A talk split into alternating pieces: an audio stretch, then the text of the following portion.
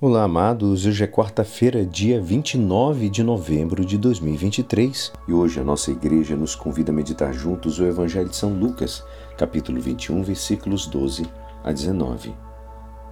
Naquele tempo disse Jesus aos seus discípulos: Antes que essas coisas aconteçam, sereis presos e perseguidos, sereis entregues às sinagogas e postos na prisão Sereis levados diante de reis e governadores por causa do meu nome.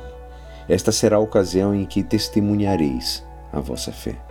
Fazei o firme propósito de não planejar com antecedência a própria defesa, porque eu vos darei palavras tão acertadas que nenhum dos inimigos vos poderá resistir ou rebater. Sereis entregues até mesmo pelos próprios pais, irmãos, parentes e amigos, e eles matarão algum de vós.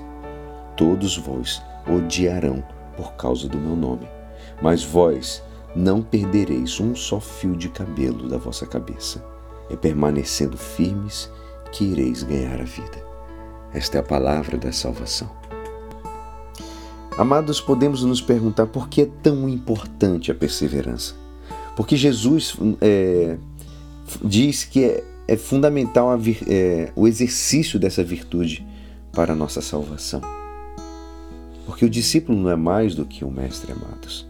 E se o Senhor foi sinal de contradição, necessariamente seremos nós também seus discípulos.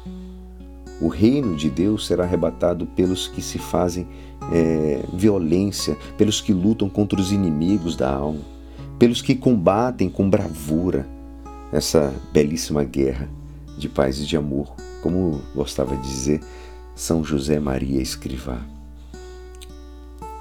Ah, não há rosas sem espinhos, amados. E um caminho até o céu não é uma seda sem dificuldades.